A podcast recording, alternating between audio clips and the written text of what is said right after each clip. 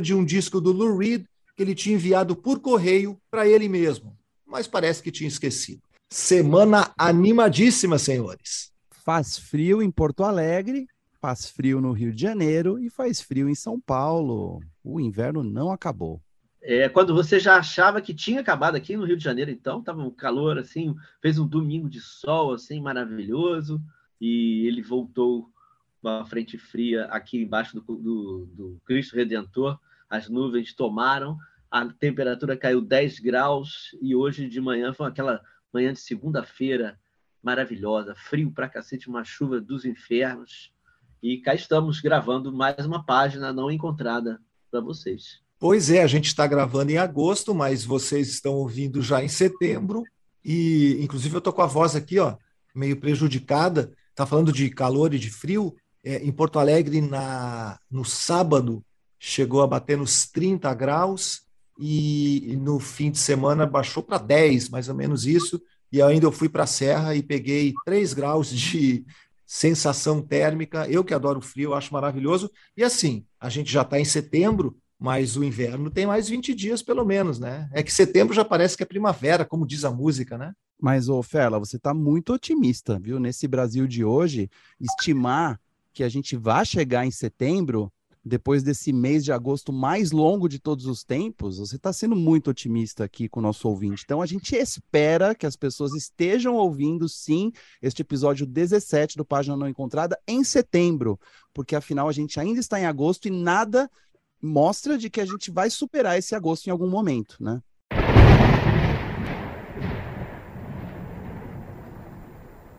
A gente vai começar essa edição, que já é de número 17 do Página Não Encontrada, com o Pedro Só, uh, dando sua sapiência, sua opinião, suas, suas considerações sobre o prêmio de Anitta no VMAs. Pode ser, Pedro?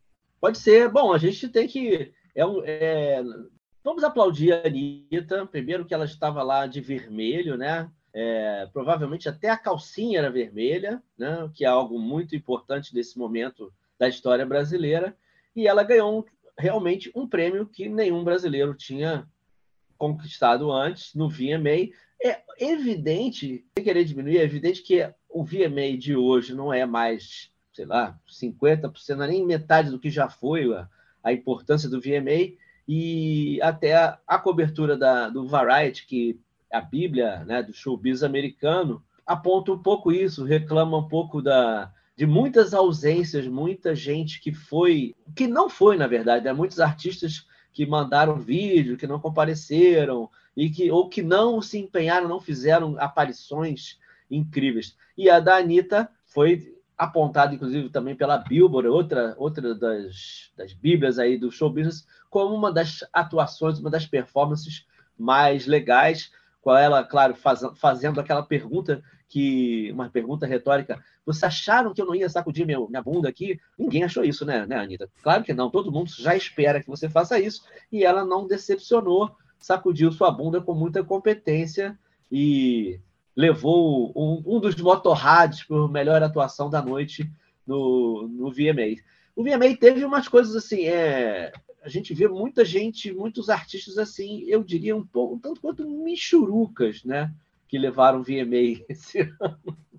Mas não, não vamos desmerecer a querida Anitta. E para mim foi legal porque tinha, teve uma, não vou dizer uma revelação, mas uma cantorinha que eu eu achava que era tipo uma atriz, assim, né? Uma atriz da, da Disney. Eu fui dar uma olhada nos vídeos dela, Dove Cameron, bem legalzinho o trabalho. Eu agora sou fã da Olivia Rodrigo, que essa semana apareceu cantando com Billy Joel ao vivo, é, mandando super bem com o Billy Joel, mandando uma versão de Uptown Girl, aquela música que, em que o Billy Joel, por alguns minutos, foi Brian Wilson. Hum. E a Olivia Rodrigo super bem, e achei que a Dove Cameron também está nesse caminho. E como um fã de música pop de mocinhas, de vez em quando eu me atualizo e coloco no meu meus favoritos para acompanhar.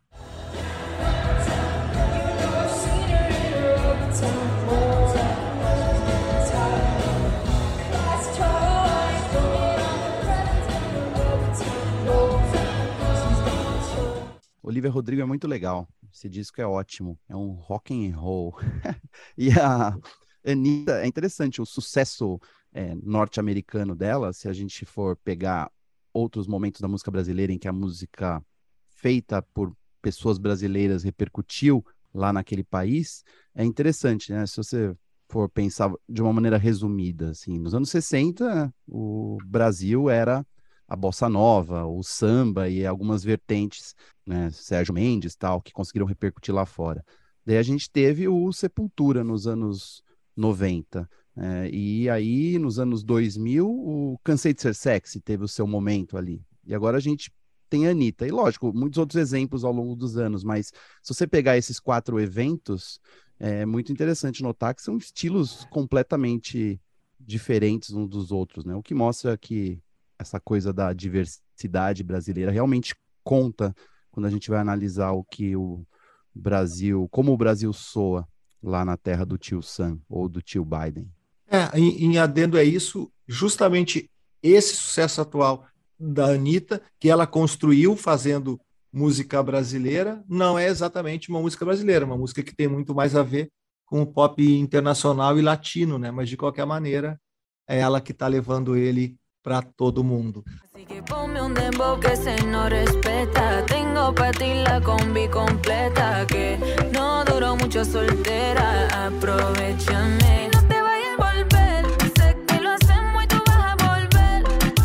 Agora, o Pablo ficou aqui concordando com a gente, mas a gente gosta quando o Pablo discorda de nossas opiniões. Então, eu li, eu, eu não sei se foi Guardian ou Enemy, uma dessas grandes eh, publicações internacionais, que o Arctic Monkeys voltou a fazer show, tocou música nova, e aí os caras falam o que eu concordo, assim, finalmente a banda, a melhor banda de rock do seu tempo está de volta. E, e o Arctic Monkeys tem um som novo, eu sei que vocês ouviram, eu não consegui ouvir com atenção, então eu não vou dar minha opinião, mas eu queria que vocês é, falassem sobre esse novo som que eu quero que o Pablo comece falando, por favor, já que o Pedro falou da Anitta no, no início aqui. Ah, eu ouvi, é uma gravação de show, né? Então não dá para perceber muito bem, mas a sonoridade, o estilo, pelo que eu percebi, tá bem semelhante ao último disco deles, que eu pessoalmente acho muito chato e tão chato que eu nem lembro o nome. Eu sempre falo que o Arctic Monkeys que eu gosto é o do comecinho, né, da primeira dos primeiros cinco anos de banda e eu não gosto muito do que eles fizeram depois daquele disco super pop deles, o AM. Então, acho que vem mais do mesmo por aí, então não estou muito interessado. Mas entendo quem gosta, como o Pedro. É, não, eu gostei. Eu, para mim, lembrou um Bowie da fase Station to Station, aquela fase TVC One uhum. Five, I Am a DJ, aquela fase ali. E é legal ter uma banda que tem texto, é uma banda que tem personalidade, uma banda de rock, uma das últimas, assim, que não é genérica e que chega também com. tem um pouco de. é ambiciosa, né? Tem um, um, uma vontade de, de avançar. Assim, a gente vê, por exemplo, no, no VMA, a gente teve a presença do Red Hot Chili Peppers, mas é um negócio que, eu não sei, acho que pouca gente fica excitada ou animada. Ah, estamos aqui, agora vamos ver o Red Hot Chili Peppers. Acho que nem eles, né? E o Arctic Monkeys ainda causa isso. A aparição deles, eles tocaram no Reading, no Festival de Reading no fim de semana, e foi um negócio bastante é, esperado, aguardado e movimentado. Então, a gente tem umas expectativas aí para o disco novo que eles anunciaram semana passada, The Car, que sai 21 de outubro, né? É, depois do Tranquility Base Hotel em Cassino, esse aí que o Pablo não curte muito. Eu também não sou dos maiores fãs desse disco, mas acho um pouco melhor. E o barato é que eles vêm para cá, vão tocar no Primavera Sound de São Paulo, dia 5 de novembro, e aqui na Jonés Arena, no Rio de Janeiro, dia 4 de novembro. Então, é legal, né? De vez em quando o pessoal do rock faz um negócio sacudir, a gente fica atento.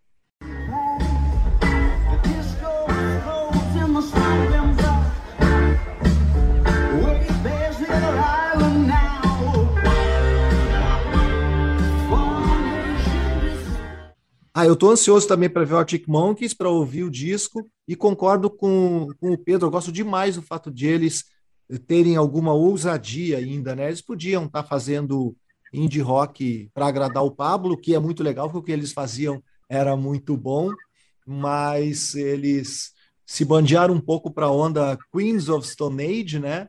E nessa naquela guinada a partir da, da participação do Josh Homme como produtor, que o Pablo não gosta tanto, mas que eu acho também que tem bons discos, embora eu também prefira a fase anterior, mas o fato de eles fazerem diferente me agrada demais.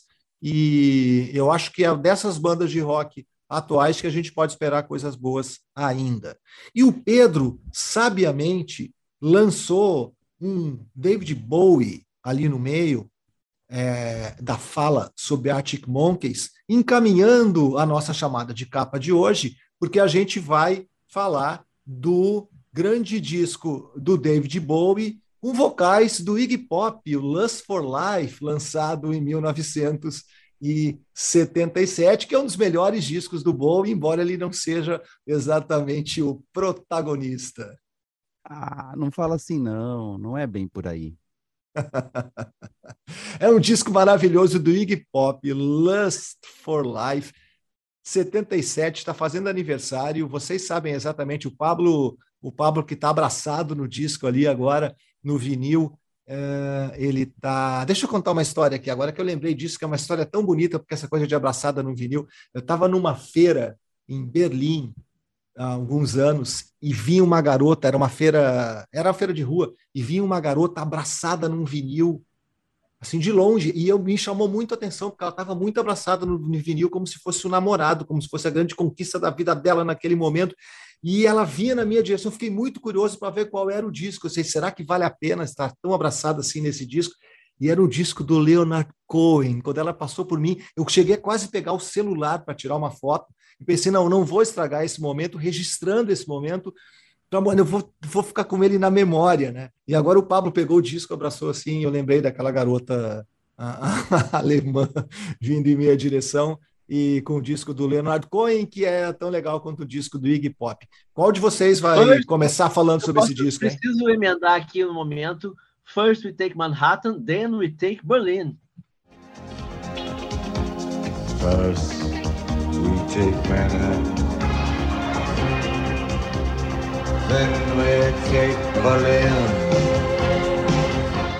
Eu, eu posso começar falando porque eu quero puxar o detalhe de Berlim que você mencionou, que é muito importante para o disco que está fazendo aniversário hoje. Há controvérsias, na verdade, né? Porque há quem diga que o disco foi lançado em 29 de agosto de 1977 e também há quem diga que ele foi lançado em setembro, no dia 9 de setembro de 77. Né? Ninguém é, concorda com isso nas páginas relacionadas ao álbum Lust for Life, que foi gravado em Berlim, com o David Bowie ajudando, assessorando e escrevendo as músicas, a maioria delas, do álbum do Iggy Pop, que foi o segundo disco solo dele.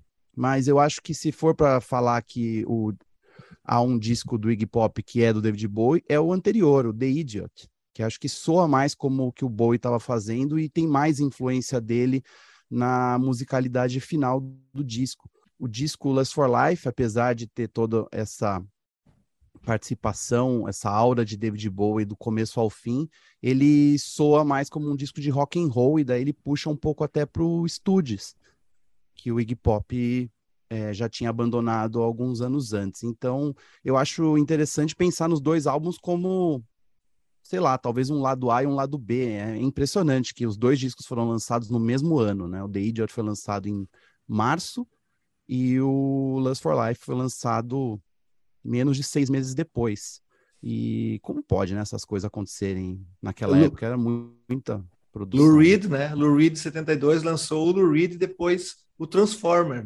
A gente está falando de discos maravilhosos desses dois artistas maravilhosos, é demais. Só esses caras para fazer isso é, também, né? É. Essa é. relação dos dois, eu, eu, eu, eu, vou, eu vou cometer o cabotinismo de me citar, né? Mas eu já eu escrevi há discoteca básica sobre Lust for Life na Bis, e eu conheci a seguinte comparação, a relação entre o, o Bowie e o, e o Iggy, que foi assim, eles, eles realmente eles azedaram. Quando foram fazer o Lust for Life, o negócio já não estava tão bom assim. Mas se foi assim, se in The Idiot, o afável Jimmy Osterberg abanou o rabo, em Lust for Life, Iggy soltou os cachorros. Foi mais ou menos isso. Porque é, é um disco onde ele consegue equilibrar aquela coisa rock and roll animal, né? De um animal sem superego, sem censura, e o lado James Osterberg, né? O cara que é um intelectual, que pode ser sensível, que, né, que é culto, e que vai lá no meio da letra do, do no meio da letra ele cita cita o Jimmy Ian é um personagem é, do William Burroughs, né? Ele vem com ele vem com uma colagem de, de coisas de literatura, né? Literatura beat. Jimmy não, Johnny Ian, né? Here comes Johnny Ian again. Ele vai fazer mais um striptease. O Jimmy Ian, ele é um personagem que ele é o predador sexual venusiano do livro The Ticket That Exploded. E quando ele tira a roupa, nas cenas lá do livro, ele mostra um pênis que vira clitóris. Ou seja, Boas é uma maluquice. É uma grande maluquice. Mas a música é isso. A música título, Lust for Life, ela é uma música que é uma celebração do tesão pela vida, pulsão de vida. É, isso é, é Sigmund Freud, é, e é uma África danada, porque o, o um cara muito importante nesse disco é o Hans Sales, é o baterista, né? Essa música eles fizeram no, essa música o David Bowie fez no quartinho lá dos apartamentos ali que eles tinham lá em Berlim, no ukulele. E só que o cara, a batida fez toda a diferença. O, o, o Hans Sales pegou a batida africana via Mississippi do Bo Diddley, que é uma, uma batida de rock clássica, né? Que está também no You Can't Hurry Love das Supremes e um monte de outras músicas do rock and roll. Só que da forma como o Hans Sales gravou ali, e eu acho que a produção do, do Bowie também foi genial ali. Tem muito, tem muito reverb nesse disco, né? É uma coisa assim meio é um disco que todo bem brilha assim, né? Tem, tem gente que pode não gostar, mas eu acho que a impressão que eu tive a primeira vez que eu ouvi esse disco lá, sei lá, no, no final da minha adolescência, falei, caramba, é, é, é, um troço realmente diferente. Não é Phil Spector no, no lado mas tem uma, um brilho que, que, que, que, fica ecoando assim nos seus tímpanos. É a ambiência, né, que é que dá uma sensação absurda assim de, de algo uh, um frescor e uma força muito grande nesse disco. Eu concordo, ele é bem aberto, né? É um disco de rock and roll bem fácil de ouvir, ele não agride. Eu tava ouvindo o The Idiot e daí o, o Lust for Life na sequência, e, e, é impressionante, né? São muitos dos mesmos músicos, os mesmos é, personagens principais, mas parecem é, produtos de outras, de épocas diferentes.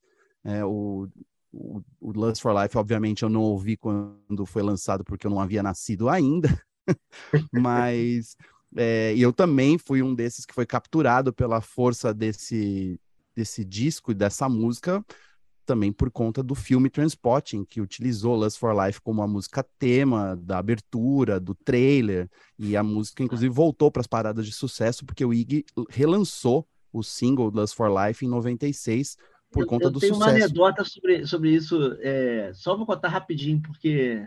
Diga. Emenda muito bem. Em São Paulo, na Mostra de São Paulo, quando estreou o Transpotting, é, eu assisti e perto de mim estava o ator John Herbert, saudoso ator John Herbert. E, e tinha um amigo meu que estava sentado do lado dele. E aí, quando começou aquela bateria maravilhosa do Hans Sales, né? O John Herbert é, falou assim, comentou com, com as pessoas do lado da poltrona assim, pauleira, hein?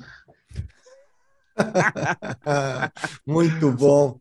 Aliás, Pablo, o Lust for Life ele volta para o Transpotting 2, né? O T2, o T2, T2.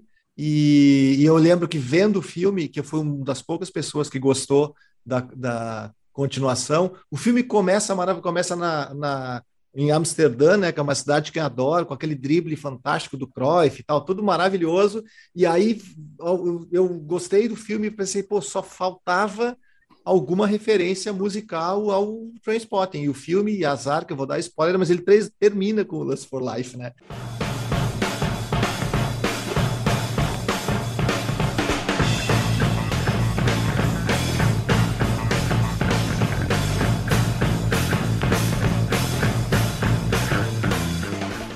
Não é só Lust for Life que esse disco carrega, né? É, é uma das melhores aberturas de discos de rock, é, com toda certeza, mas o que vem depois, eu acho que é o que transforma este álbum, o produto final, como indispensável hoje em dia. Você tem o maior hit, provavelmente do Iggy Pop, daquela época que é The Passenger, né? Que a gente aqui no Brasil conhece com a voz do Dinheiro Preto, mas se você pegar o Spotify, vai ver que a música mais tocada do Iggy Pop é The Passenger, até hoje. Né, que foi a única música, né, a melodia, a guitarra que não foi composta pelo Bowie, né, além de Sixteen, também foi composta pelo Iggy Pop. The Passenger foi composta pelo guitarrista, o Ricky Gardner. I am the passenger, and I ride,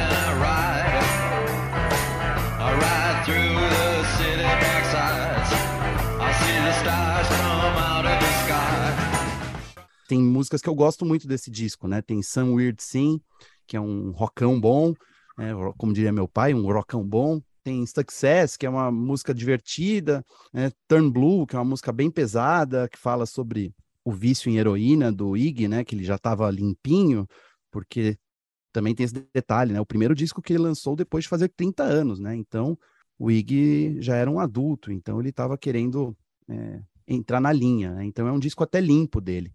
E tem uma outra faixa que fecha o disco, que é Fall in Love With Me, que é um grande improviso. Inclusive, todos os integrantes trocam de instrumentos, né? E é legal lembrar que, além do Hunt Sales, que toca a bateria, o irmão dele, o Tony Fox Sales, toca baixo. E tem é, também a presença do Carlos Alomar, que é o diretor musical desse disco, que é o cara que tocava as guitarras do Bowie também. O Bowie, nessa, nesse disco, se limita a cantar no fundo e tocar piano né? mas é, é um disco do Bowie. Muitas músicas, inclusive, ganharam versões do Bowie depois, inclusive a Tonight, né? que é talvez uma das minhas favoritas desse Lust for Life. Só que a versão do Bowie é um reggae, né? Com a Tina Turner.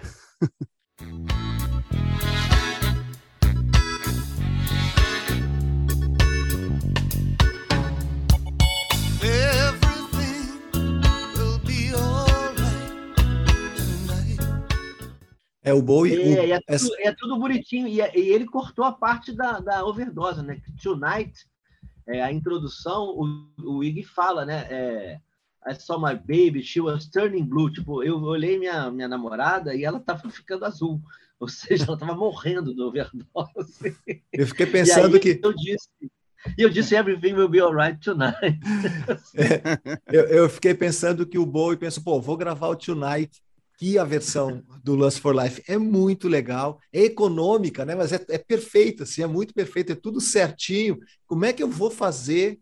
Aí pegou Tina Turner para cantar com ele e para ter alguma chance de não ser uma mera regravação de uma música maravilhosa do Iggy Pop.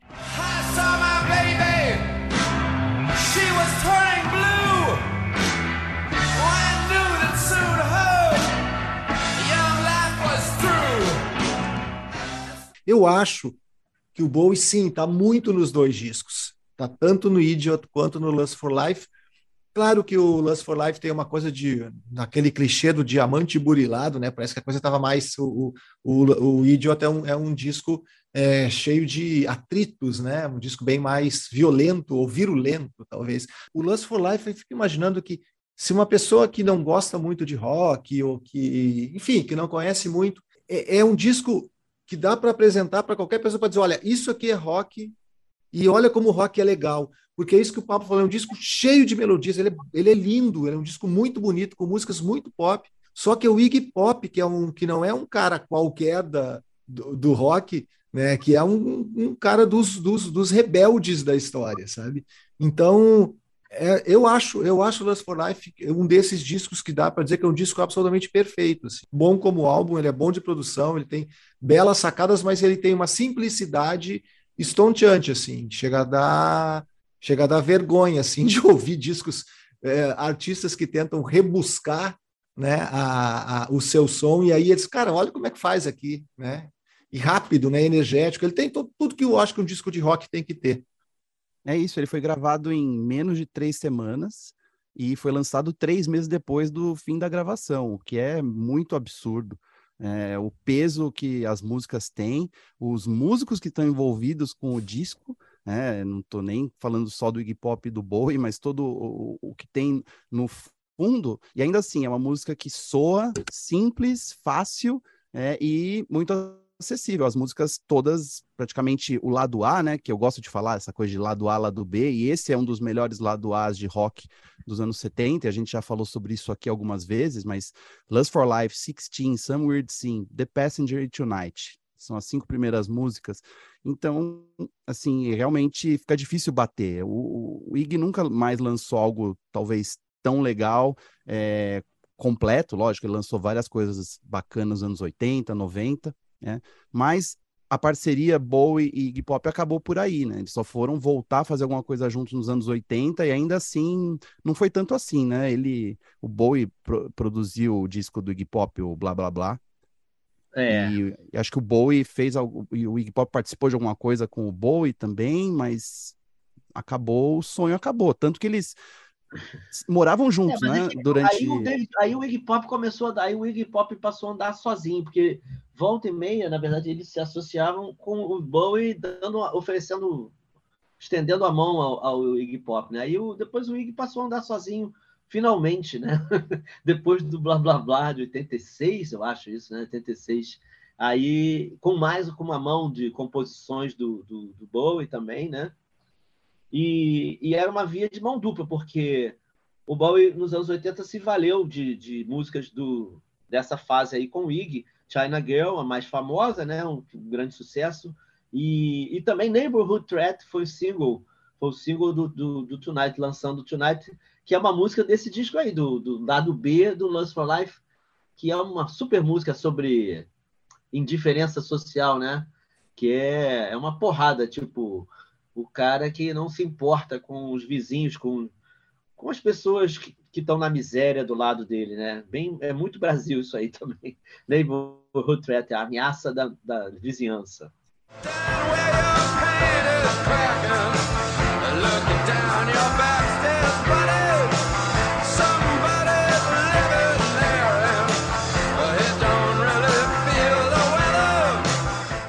Eu quero, eu vou virar a página aqui para a gente continuar de alguma forma nesse tema, um inspirado na música que dá título a esse disco. Mas antes disso, eu quero colocar em votação aqui, diante das observações de cada edição do Pablo, que a gente cria a sessão O Melhor Lado A do Mundo esta semana. Porque toda semana temos um, um melhor lado A novo, né? Bom, eu, eu, queria fazer só uma observação que só agora eu tô, tô me tocando, porque é, é um disco de rock, rock mesmo, né? Rock, rock mesmo. Só que você começa com Lust for Life, com essa batida Bo que é muito, muito América afro-americana, né? Total, do, uh, tem lá da África, e termina esse lado A com Tonight, que é começa exatamente um gospel, porque a ideia do, do da letra fecha totalmente nisso, porque é, a pessoa está morrendo, né? E o coro, a, o coro é gospel, né? Que eu vi meu amor estava ficando azul e eu soube que logo sua vida acabaria. Então é tipo já na porta da morte ali o, as pessoas cantando na igreja. E então você vê que é um rock totalmente é, montado em cima da, da música negra americana. O rock música negra, evidentemente.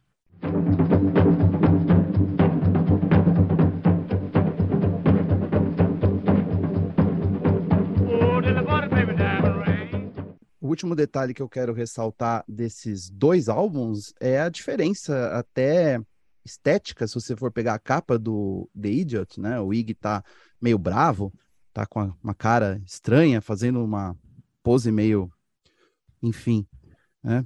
O nome do disco é tudo pesado, negativo, preto e branco, azulado. O disco em si, ele soa triste para mim. E o Lust for Life é isso, né? O tesão pela vida e o Iggy sorrindo muito feliz. Então, olha só a diferença que seis meses fazem na vida de um homem ou na vida de Iggy Pop. Página, Página não, não encontrada. Então, eu vou virar a página para a nossa sessão minimalista, pegando o Lust for Life, que é uma das introduções musicais mais espetaculares de todos os tempos E aí a gente pensou no exercício aqui de fazer uma lista de introduções é, de músicas não tão boas quanto Lust for Life, mas que são muito legais também. E aí eu me empolguei e fiz uma lista com 10 aberturas que eu adoro, mas assim, não é meu top 10, porque eu não tenho condições, eu teria que passar um, uma semana pesquisando, ouvindo, para tentar fazer um ranking. Eu só lembrei de 10 músicas, 10 aberturas que eu gosto muito, tentando pegar épocas diferentes, inclusive estilos diferentes. O London Calling do The Clash, eu acho que é quase unânime, é uma abertura incrível. O Ashes to Ashes do Bowie é espetacular. O Born Sleep do Underworld, que também está na trilha do Trainspotting e que ao lado do Lust for Life, a música mais importante do Trainspotting, tem uma abertura lindíssima também. E é curioso porque música eletrônica tem meio, né? Importa muito mais o meio da música, o, o começo e o fim não são tão importantes porque elas são mixadas nas pistas de dança, pelo menos as, as que vão para a pista de dança. Mas de qualquer maneira, Born Sleep tem uma abertura emblemática. O Ceremony do New Order, que eu acho que é a minha música predileta deles, pelo menos hoje, amanhã talvez vá ser outra, mas é uma abertura lindíssima também.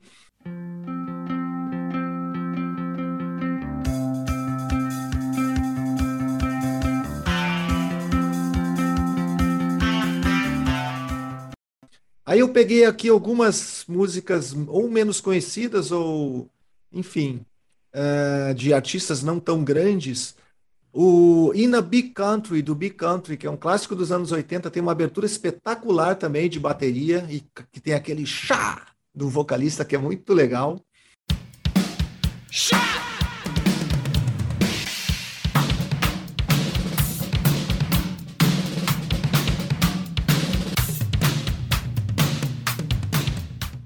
O Digital do Joy Division, que é, é evidente que já é muito mais conhecido, mas que que é demais também. O Disparate Youth da Santi Gold, que é muito legal, tem aquela pegada é, asiática um pouco é, da, da Santi Gold ali, que é muito bacana. The Bottom Line do BID, do Big Audio Dynamite, só mais três, tá? Eu falei que eram dez. Turn the Page, do Streets, que foi abertura de vários programas de rádio meu do Subúrbia, que é uma orquestra também.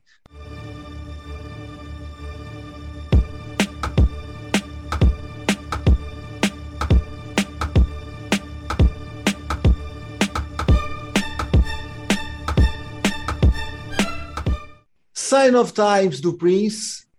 Pô, demais aquela. Eu acho que todas a gente já lembra, né? Tipo, não é muito difícil. É. E o Reconner do Radiohead, só para ter um Radiohead aqui para não esquecer, que também tem uma abertura, para mim, já da fase fase século XXI, da fase mais jazzística do, do, do Radiohead. São aberturas que são muito emblemáticas na minha cabeça. Pedro. Ah, bom, eu, eu, eu, meu dever de casa foi meio foi muito rapidamente pensado, né? Eu fui assim, coisas muito bem já estabelecidas. Então, escolhi Steve Wonder, Sir Duke, né? A homenagem do, do Steve Wonder ao Duke Ellington, que para mim é um dos maiores gênios da música de todos os tempos, com as Demais, melodias, hein? que é um negócio assim que parece que vieram, baixaram direto de forças divinas extraterrenas, ou sei lá, da, do gênio humano.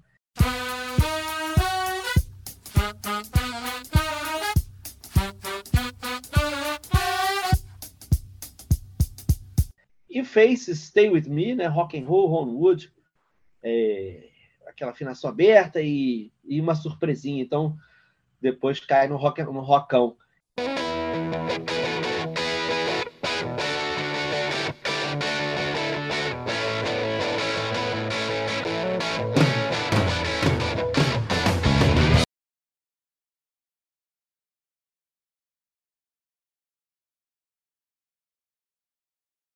É uma música do Roxy Music chamada Out of the Blue, né, do Siren, que também tem uma, uma introdução incrível, e essa música é uma música que tem um brilho incrível do baixista do, do da, dessa época, um dos baixistas, o Roxy Music teve vários baixistas, mas John Gustafson, tudo que tem John Gustafson é outro patamar, e essa, e essa música aí, o, o que o John Gustafson faz é sensacional.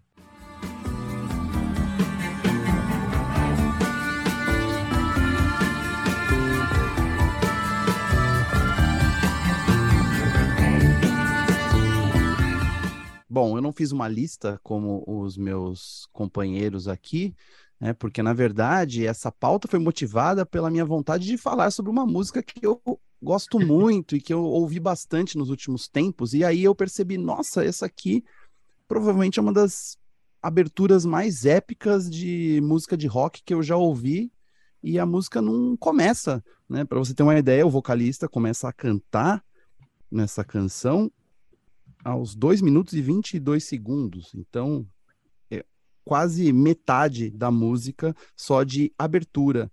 Eu estou falando de Push, que é a música que fecha o lado A do disco The Head on the Door do The Cure, que talvez seja o disco com mais hits do The Cure. Será que estou falando bobagem?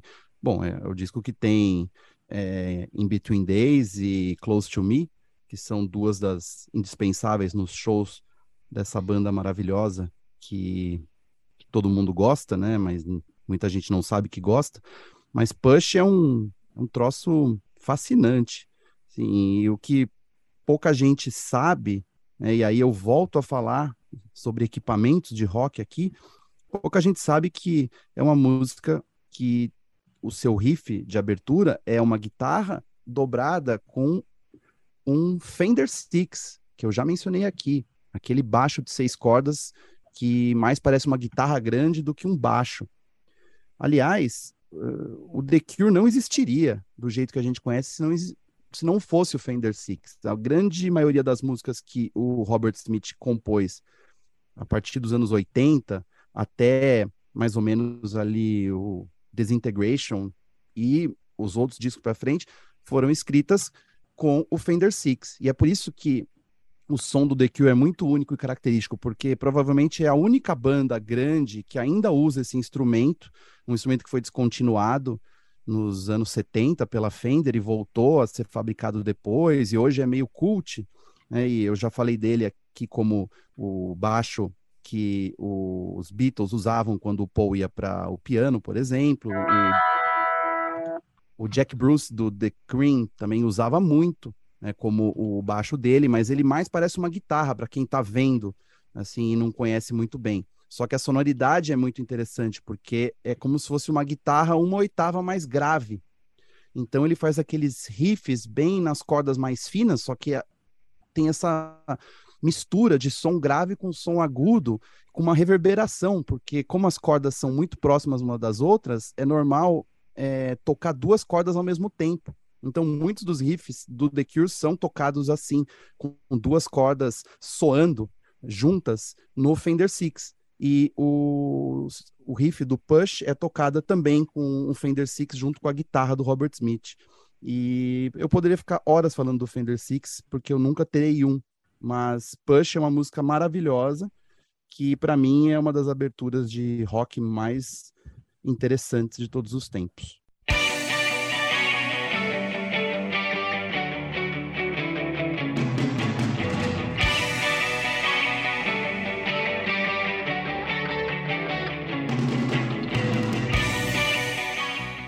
Se essa banda se chama A Cura, eu diria que a introdução do Push é uma música que tem totalmente a ver com o espírito do Robert Smith e companhia, porque é uma música muito feliz, né? ela, ela dá um otimismo.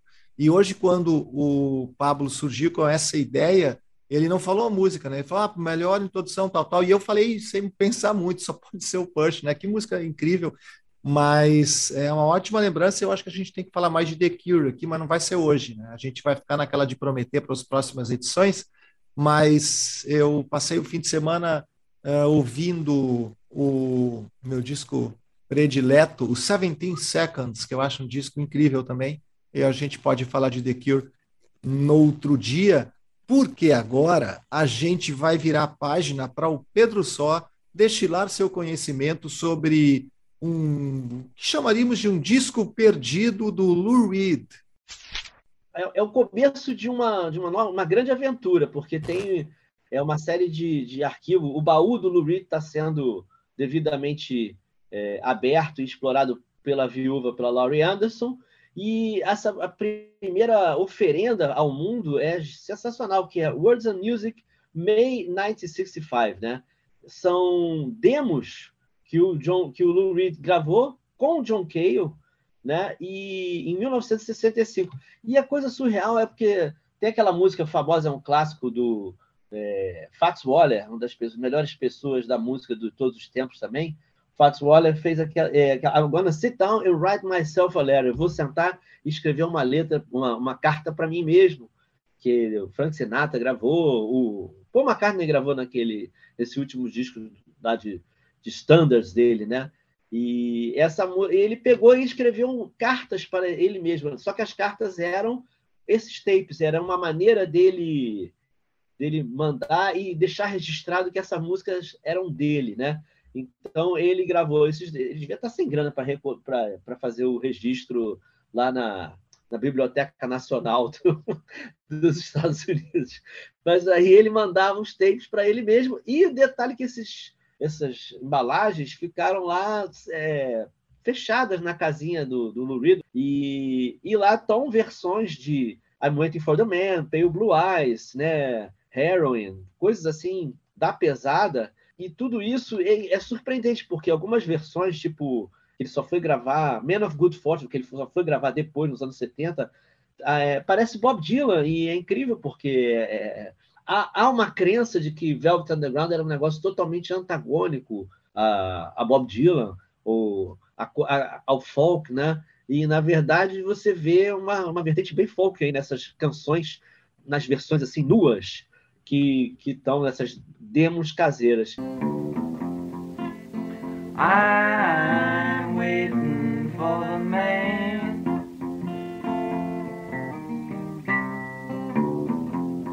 São 17, 17 faixas, algumas gravadas até em 63, 64, coisas assim dele em casa, acho que na, ainda na casa dos pais, né? E tem Michael Road Boat Shore, umas coisas assim bem é, dessa época aí.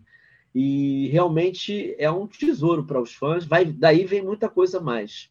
Mas vale a pena e é prazer auditivo, não é só curiosidade, não é, é uma coisa realmente produto pronto, não é querer tipo adivinhar ou entender como uma curiosidade. É um produto pronto para a, o júbilo auditivo. I know just where I'm going.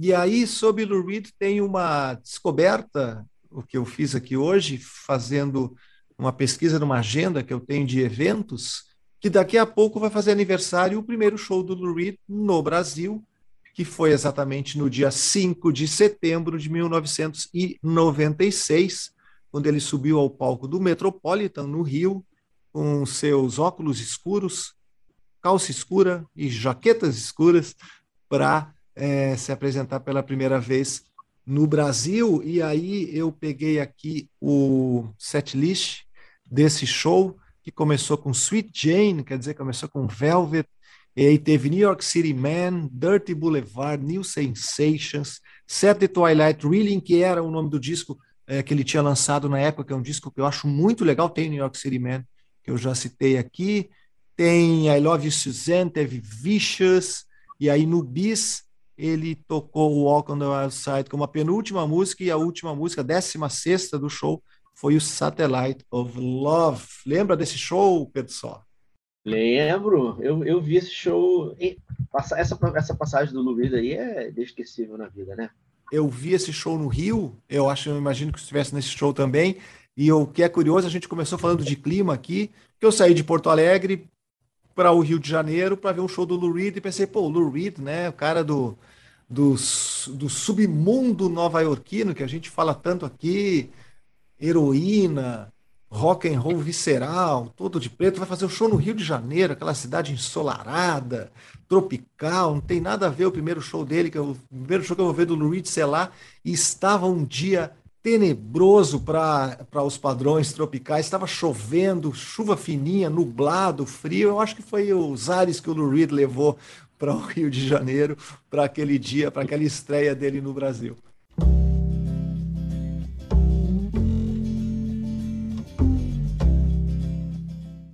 Não, e tinha é, uma das coisas mais legais é que foi ver e ouvir ao vivo o Fernando Saunders, que era o baixista do, do, do Lou Reed, né? Que dava uma vida. Na época, essa, essa formação aí também tinha o cara que veio tocar com ele a partir do disco New York, que é o Mike Hatke na guitarra, né? Então ficava aquelas duas guitarras, a do Lou Reed sempre ali na base zona super basicona, o Mike Ratke dando um punchzinho, e mas o Fernando Saunders enchendo de música, né? Porque tem gente que reclama do Lou Reed, alguns fãs de rock, de classic rock, né? São mais, podem ser mais malas em relação a isso.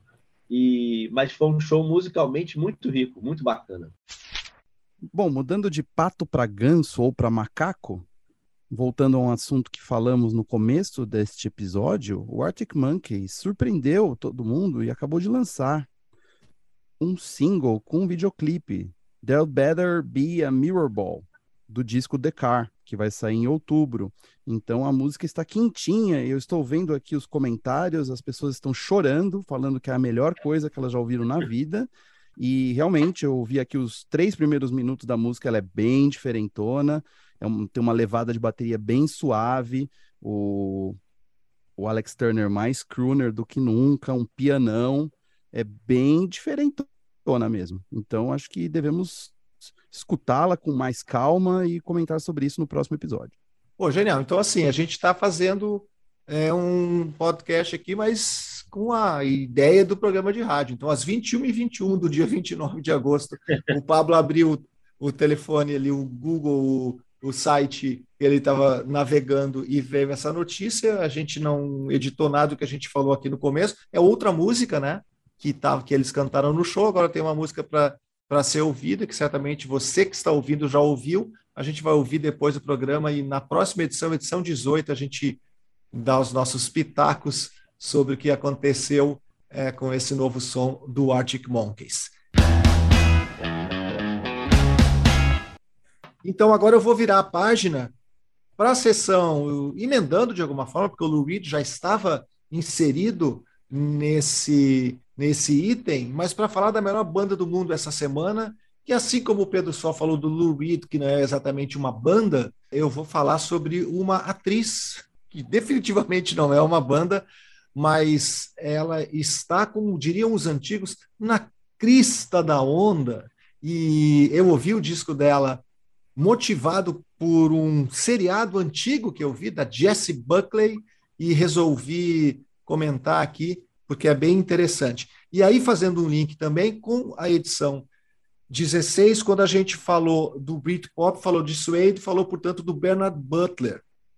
O Bernard Butler, guitarrista do Suede, gravou um disco com a Jessie Buckley, essa cantora e atriz irlandesa que tem 32 anos. Eu conheci ela, quer dizer, eu já tinha visto outros filmes dela, mas eu não tinha me dado conta. Eu, eu assisti agora aquela série Tabu, que está no Netflix e eu recomendo. É uma série que tem o ótimo uh, Tom Hardy como a protagonista. Foi feita em 2016 e pelos mesmos produtores da magnífica Peaky Blinders, mais o Ridley Scott. E então eu recomendo Tabu tá no Netflix, repetindo aqui. E a Jess Buckley é uma das protagonistas dessa série. E ela também fez em 2019 o Chernobyl, aquela outra série legal é, aí eu acho que era a HBO, né? Ela é a personagem Lyudmila, que foi a esposa do, de um dos primeiros bombeiros a morrer por consequência da radiação no desastre nuclear. O Vassili, essa história é real, inclusive essa personagem processou os produtores do Chernobyl porque ela não teria sido consultada. O que aconteceu é que ela estava grávida, ela foi visitar o marido porque não sabia o que tinha acontecido e ela perdeu o bebê quatro horas depois dele nascer. Bom, a Lyudmila foi interpretada pela Jessie Buckley, que em 2021 foi indicada para o Oscar de atriz, aliás, 2022 foi indicada para o Oscar como uh, atriz coadjuvante pelo filme A Filha Perdida da Meg Gyllenhaal. E ela tem outros filmes, né, né, Pablo, que vocês comentaram antes, já bem conhecidos. Ela também participou da quarta temporada da série Fargo, que é muito boa. Isso. E ela é a protagonista do filme é, Estou Pensando em Acabar com Tudo, é, ou I'm Thinking of Ending Things, que é o filme do Charlie Kaufman, que foi lançado na Netflix diretamente em 2020. É um filme muito maluco e ela faz par com o Jess Plimons, né, que é um cara bem legal também que está em vários filmes bacanas e no Black Mirror. Mas a Jessie Buckley ela é ótima em fazer papéis irritantes, né? Nesse filme que ela foi indicada ao Oscar, A Filha Perdida, ela faz o papel da jovem Olivia Colman e ela é ela é uma pessoa horrível. e nesse filme também, o Estou Pensando em Acabar com Tudo, o papel dela também é muito esquisito. Ela, ela é boa nessa habilidade de fazer você ficar incomodado assistindo ela. Já musicalmente, eu não sei. Eu não sabia e fiquei sabendo neste podcast maravilhoso que ela é uma cantora também. E ela é uma cantora, então, completamente diferente, porque ela não se dedica à arte de irritar como cantora, e bem pelo contrário. Ela tem um disco solo, que foi lançado em 2019, e é a trilha sonora do filme Wild Rose. É um disco de country, country folk irlandês, em que ela já mostra ali que tem uma voz maravilhosa, rascante, poderosa, quente. Só que a intensidade e a densidade vocal dela, nesse disco que ela lançou recentemente, faz um mês e alguns dias, com Bernard Butler, é muito melhor explorada. O disco se chama For All Our Days That Tear the Heart e tem canções envolventes que vão crescendo até chegarem no grande finale, quase todas mais orquestral, tem aquela construção da música que tem muito a ver com a exploração da voz dela, que é magnífica. Essas canções, elas têm um pouquinho de tradições folclóricas, assim, um pouco americanas, um pouco irlandesas, um pouco inglesas, mas é, é, são bem contemporâneas, não é um disco de, de músicas folclóricas. Tem uma canção chamada Footnote on the Maps, que foi o single desse disco, que é a minha predileta. Like a kind of a bird. Never gets any rest. Spends its whole life on its wings. É um disco que eu diria adulto, é um disco denso, não é um disco muito muito fácil para ser ouvido em qualquer momento assim, mas ele é um disco bem interessante, tão interessante que ele está indicado para o Mercury Prize 2022, que vai rolar agora em setembro, como um dos melhores discos. É, entre os indicados aqui tem o Harry Styles com Harry's House, tem a Little Sims, que já comentamos aqui no Página Não Encontrada, que o, o Pablo viu no Festival Primavera Sounds e que eu também descobri que eu conhecia por causa de uma série que é o Top Boy. Tem o nosso eh, predileto da casa, Sam Fender, com o Seventeen Going Under. Tem Self-Steam, que fez muito sucesso ano passado, foi muito elogiado, mas eu não gosto muito. Tem o Wet Leg, que a gente também já falou bastante aqui. Essa, esses são alguns dos discos indicados aí para a lista do melhor disco do ano no Mercury Prize, então lá na Inglaterra. E uh, temos então esse disco da Jesse Buckley com o Bernard Butler, For All Our Days That Tear the Heart, como o melhor disco do mundo uh, dessas últimas semanas. Uma indicação aqui, mas não espere amenidades. These are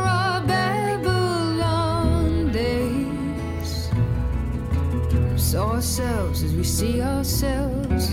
Statues can't speak for themselves, and these are. Pô, dica de ouro, Fela. Maravilhoso, maravilhoso. E se vocês ainda não estão convencidos por tudo isso que o Fela falou, eu vou adicionar duas informações. Ela é ruivinha e usa o cabelo curto, assim. Uma graça. o, o, Pablo, o Pablo consegue se irritar com ela, mas a gente tem certeza que ele vai ouvir o disco e vai ter uma ternura. Posso virar a página para a nossa sessão resenha, Pedro Só? Por favor. Então eu vou chamar diretamente do da esquina da Girassol com a Purpurina, um dos lugares mais, é, como eu diria, sui generis, flamboyant, airados, é. airados, flamboyant da Pauliceia, não exatamente desvairada, Pablo Miyazawa vai se emocionar porque ele foi assistir com seu querido pai que lhe deu o nome de Pablo por causa de uma música desse cara. O último show de Milton Nascimento em São Paulo. E a bola está contigo, Pablo. Isso aí. Não foi exatamente o último, porque ele fará mais shows no mês de novembro, mas é a última turnê de fato. E por isso que se chama A Última Sessão de Música. O espetáculo é que marca os mais de 50 anos de carreira do Milton Nascimento, o Bituca para os íntimos, a voz de anjo, como lembravam alguns cartazes colados é, diante do palco do espaço Unimed, que eu prefiro chamar de Espaço das Américas, né? Porque o Unimed não está nos pagando né, para isso.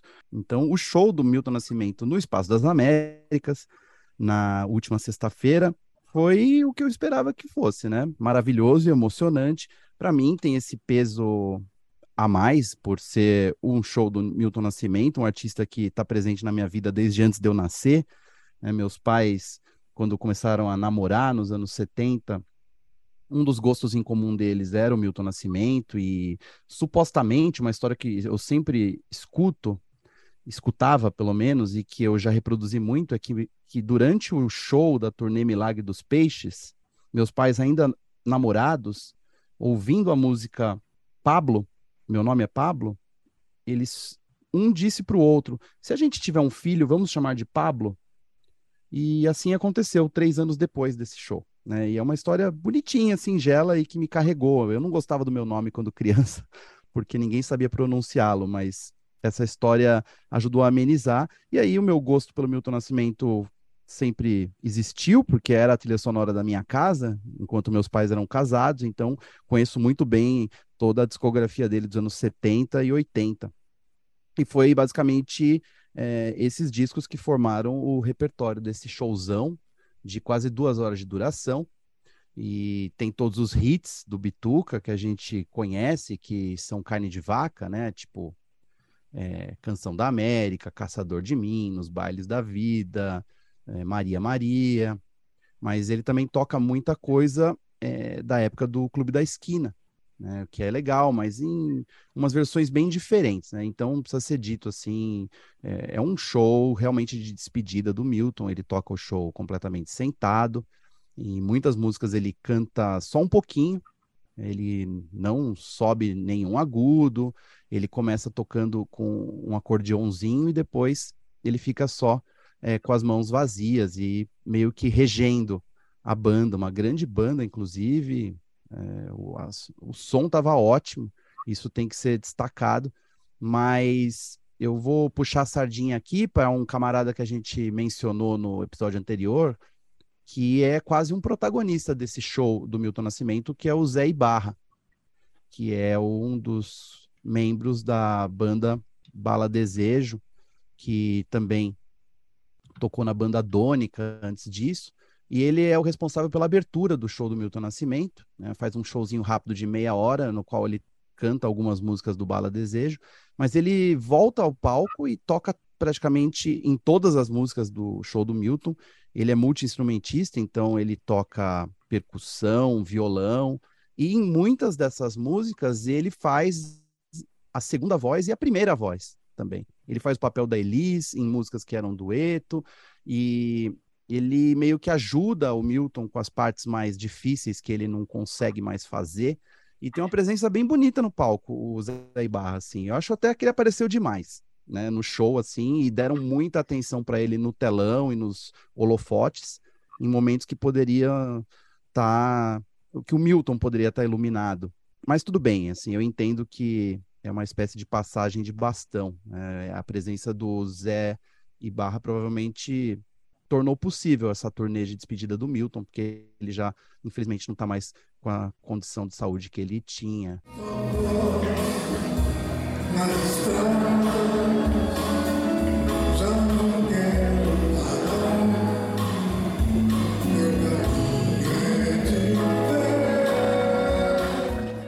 Mas o show é lindo e foi muito legal estar com meu pai.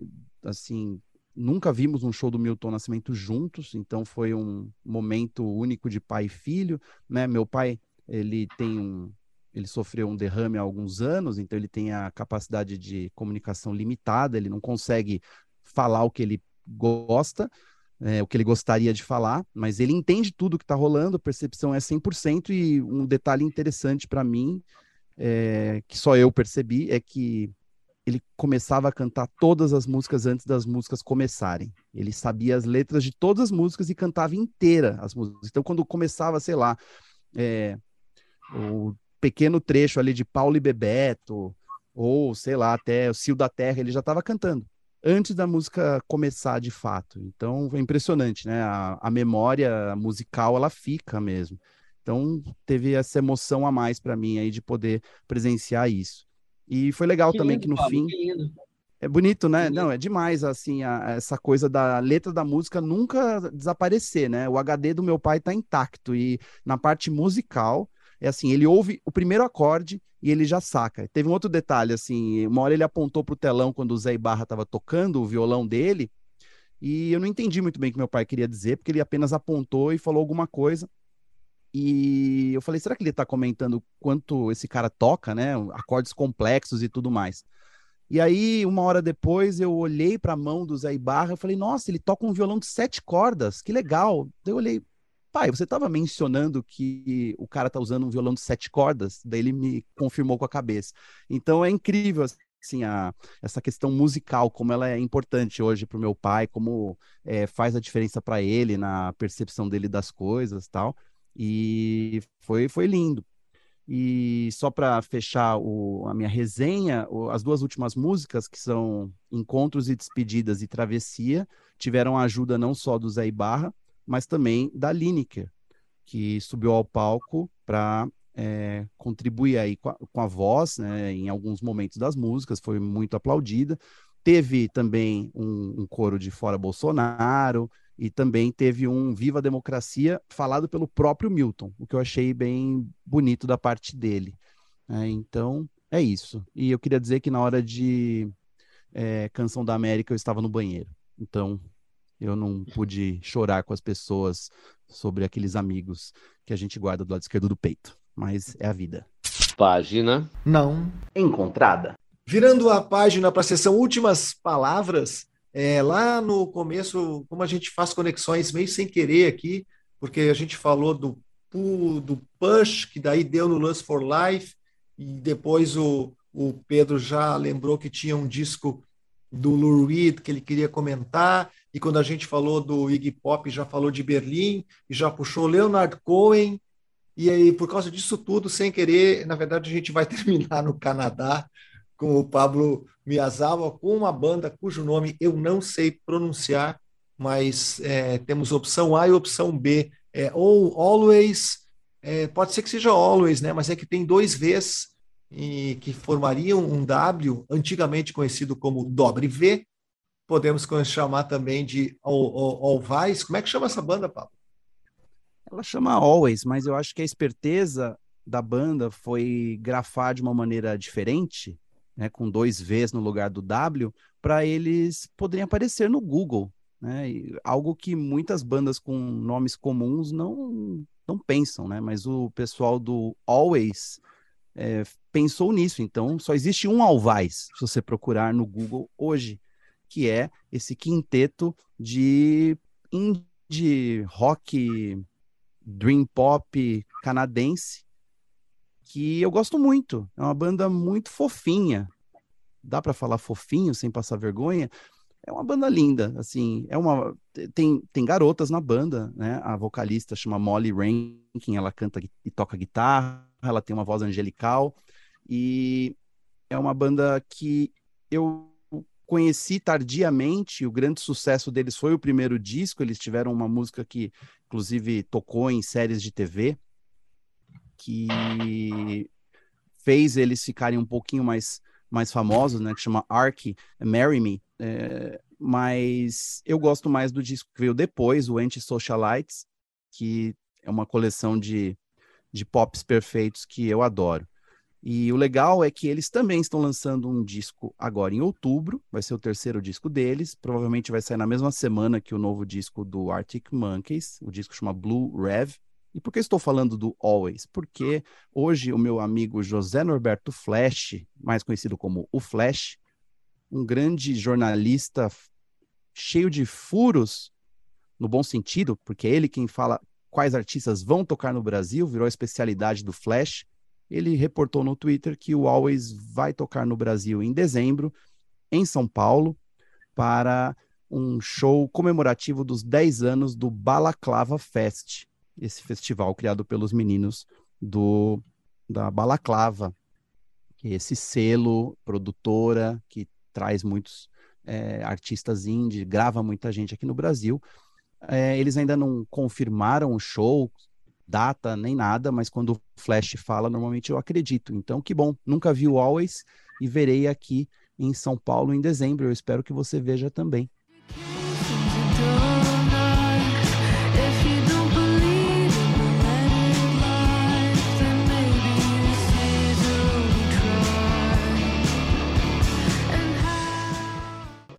Pô, demais. Temporada de shows. Vem setembro, aí é demais, né? Show e festival a toda semana é um barato. E Rock in Rio tá quase. Quando é que é Rock in Rio? É em seguida, né, Pedro? Rock in Rio começa agora, sexta-feira. Caramba, então, na verdade, começa amanhã, para quem está ouvindo na estreia esse programa. Exatamente, é. E lá estaremos, inclusive, tá certo? Lá estaremos conferindo tudo, né? Ô, Pedro, o que, que, você quer ver mais? Qual o melhor conferindo dia? tudo não, porque olha só, Iron Maiden eu não sei se eu vou conferir. mas, mas, enfim, estaremos conferindo certamente no, no palco Sunset, é, Living Color, com Steve Vai, um encontro incrível, né? E Black Pantera convida devotos também uma noite de black rock para ninguém botar defeito.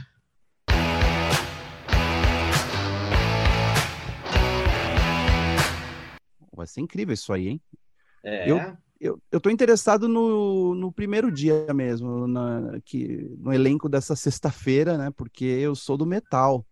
Eu gostaria muito de, de ver o, o Iron Maiden e o Dream Theater. Eu achei curioso que o Iron Maiden não fecha o, o a noite, né? O Dream Theater fecha. O Iron Maiden começa a tocar às nove e meia e o Dream Theater entra meia-noite. Curioso isso, né? Porque... Quantas horas você acha que o Dream Theater vai tocar? Eu tenho ah, os shows disso. não são tão longos assim. Não, não, não. não fale assim deles. Ah, eu já vi muitos shows do Dream Theater, né? Eu sou fã, mas atualmente eu, eu não tô muito ligado, não. Mas, pô, Black Pantera com o Devotos e o Living Color com o Steve Vai parece bem interessante mesmo. É, bem por aí. Talvez o Iron Maiden vai tocar cedo por causa da idade também, né? Afinal, eles também já estão. Não pode tomar sereno. É possível. Mas é, tem um dia pop também nesse fim de semana, não? Um dia pop? É, não, é... no dia seguinte, no sábado é Post Malone, Jason Derulo, Marshmello, e domingo, sim, é o dia Justin Bieber, Demi Lovato, J Quest e Isa. Loucura. É, é, Justin Bieber aí, né? Justin Bieber, inclusive, Justin Bieber numa vibe também parecida com essas coisas de show de despedida, porque Justin Bieber andou tendo problemas de saúde sérios aí, né? E a gente também não sabe quanto tempo se ele vai ter, ele vai ter que se recolher e qual é a real situação de saúde do Mr. Bieber.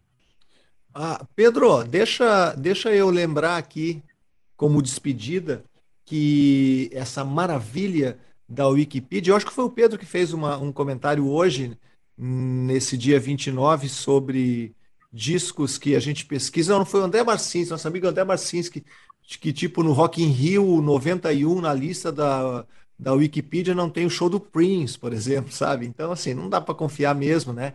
E quando a gente é, pesquisa sobre a Jessie Buckley, ela é filha de um Tim Buckley, mas não é do Tim Buckley aquele artista, cantor, até porque ele é norte-americano. É...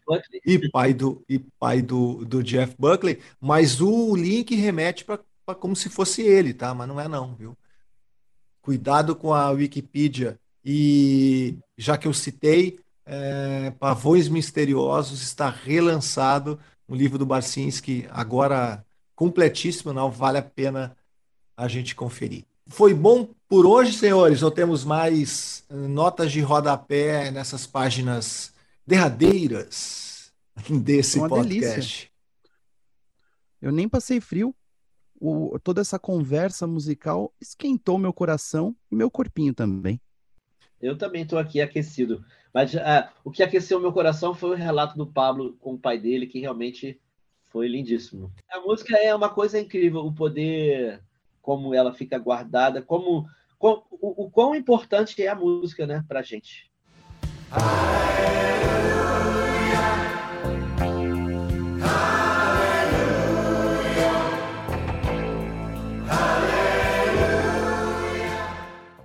Pablo, antes, antes de, é, num comentário anterior, tu falou a frase: posso falar fofinho, não vou estar tá passando vergonha. Eu quero dizer que a gente está passando vergonha há 17 episódios aqui, porque a gente sempre fala que alguma coisa é fofinha. Então, é, essa é o página não encontrada. não tem nenhum problema de usar essas expressões fofinhas. Então, até a próxima edição. Tchau, senhores. Tchau, fofos. Valeu, queridos. Página não encontrada.